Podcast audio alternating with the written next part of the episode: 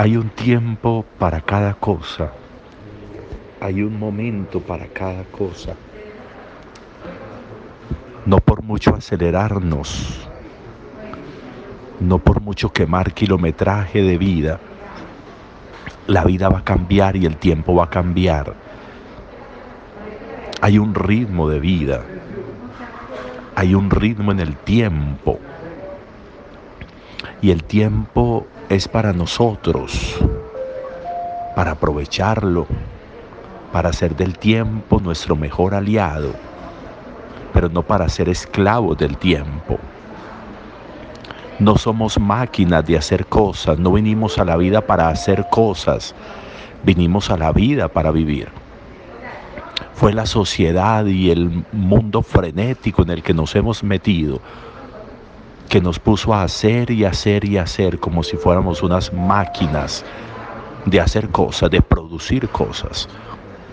Estamos es para la vida, para vivir.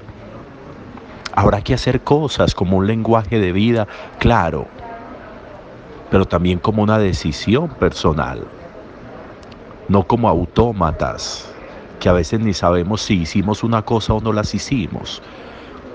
A veces tenemos que devolvernos a ver si lo hicimos o no lo hicimos, porque hacemos las cosas hasta inconscientemente. A veces hasta conducimos un vehículo inconscientemente, ni nos damos cuenta cuando pasamos, ni nos dimos cuenta cuando pasamos por este lugar o por aquel otro porque nos volvimos esclavos del tiempo, porque no, no somos conscientes del tiempo, no somos conscientes de la dimensión del tiempo, perdimos el nivel de conciencia frente al tiempo, frente al vivir.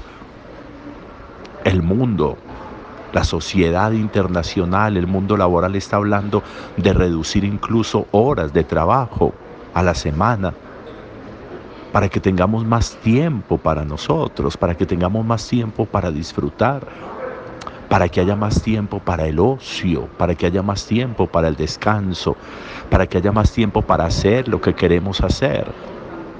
Corremos y corremos, en todas partes nos tienen que atender de primero y si no nos atienden de primero peleamos porque tenemos que correr para llegar a la casa.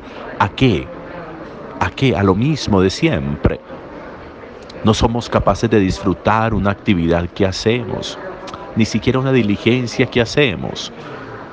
Serenarnos en, tomando un café, serenarnos, desatrasándonos de una visita. Nos invitan a algo, nos invitan a cosas y nunca tenemos tiempo. Con 24 horas al día y nunca tenemos tiempo. ¿En qué se nos va el tiempo? ¿En qué se nos va el tiempo? Porque el tiempo se volvió un enemigo de nosotros. ¿Cuándo se nos volvió el tiempo un enemigo de nosotros? Un enemigo de la vida de nosotros. Dejamos de vivir por ser esclavos del tiempo, sabiendo que hay un tiempo para cada cosa. Como dice hoy el texto del eclesiastés, hay un tiempo para cada cosa, hay un tiempo para esto y para aquello y para lo otro. Hay un tiempo y nosotros tendríamos que tener ese tiempo. Es que el tiempo lo tengo yo, no me tiene él a mí. Soy yo quien tengo el tiempo. Por eso qué bueno que aprendiéramos a bajarle el ritmo, desaceleremos la vida, desaceleremosla, disfrutamos, disfrutémosla.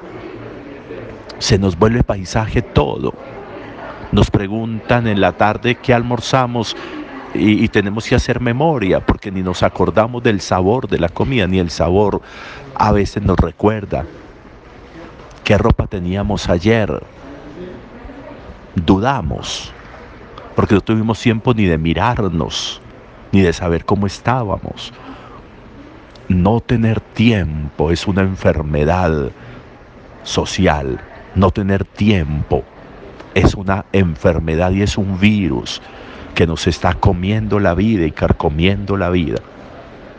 Qué bueno que aprovecháramos eso que nos ofrece hoy la palabra y hagamos un ejercicio de desacelerar el tiempo. Explotamos y gritamos y estallamos por todo, porque no descansamos, porque no paramos, porque no frenamos.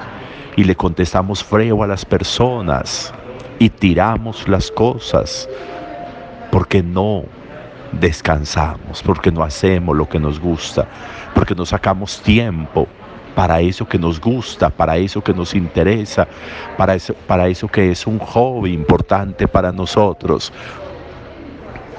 Necesaria una sana relación con el tiempo.